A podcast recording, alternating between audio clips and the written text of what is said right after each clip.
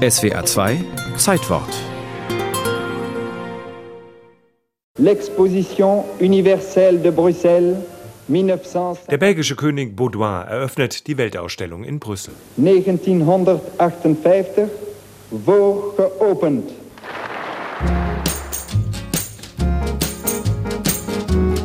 Jahrelang hatte sich das kleine Belgien auf die Weltausstellung vorbereitet.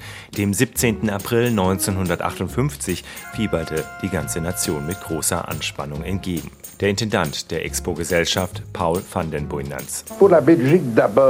Für Belgien war es eine große Sache, der Welt zu zeigen, dass ein so kleines Land wie Belgien in der Lage war, kurz nach dem Krieg so eine Ausstellung auf die Beine zu stellen.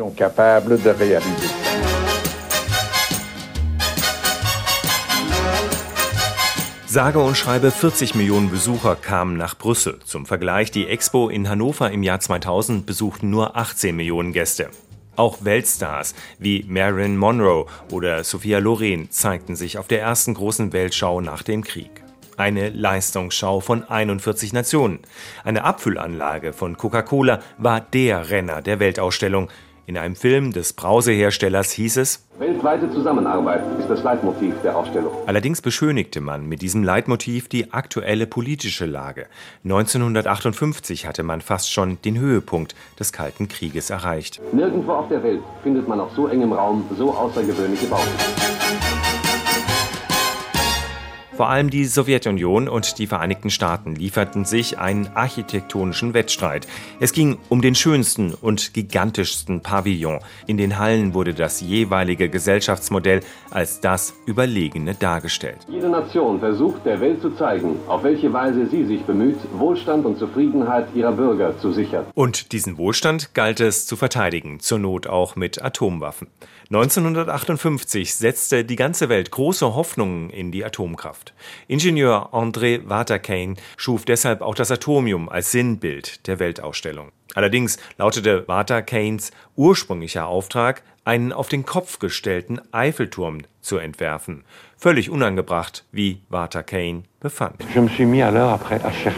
Ich habe mich dann dran gesetzt, um eine andere Lösung zu finden, eine Lösung, die besser in die wirtschaftliche und wissenschaftliche Welt des Jahres 1954 passte.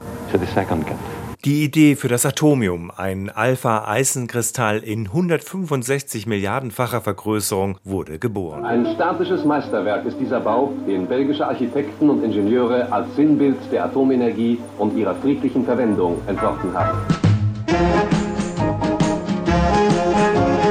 102 Meter hoch, 2330 Tonnen schwer.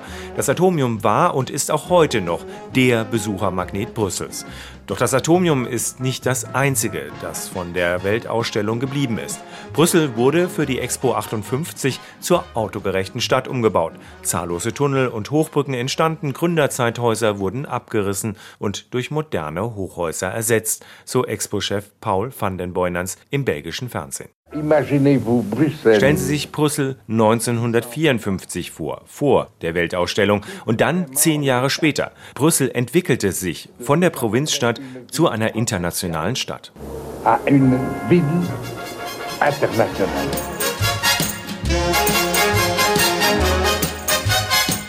Und hätte es die Weltausstellung nicht gegeben, wäre Brüssel wohl heute nicht, was es ist, nämlich Sitz der EU-Institutionen und damit gleichsam die Hauptstadt Europas.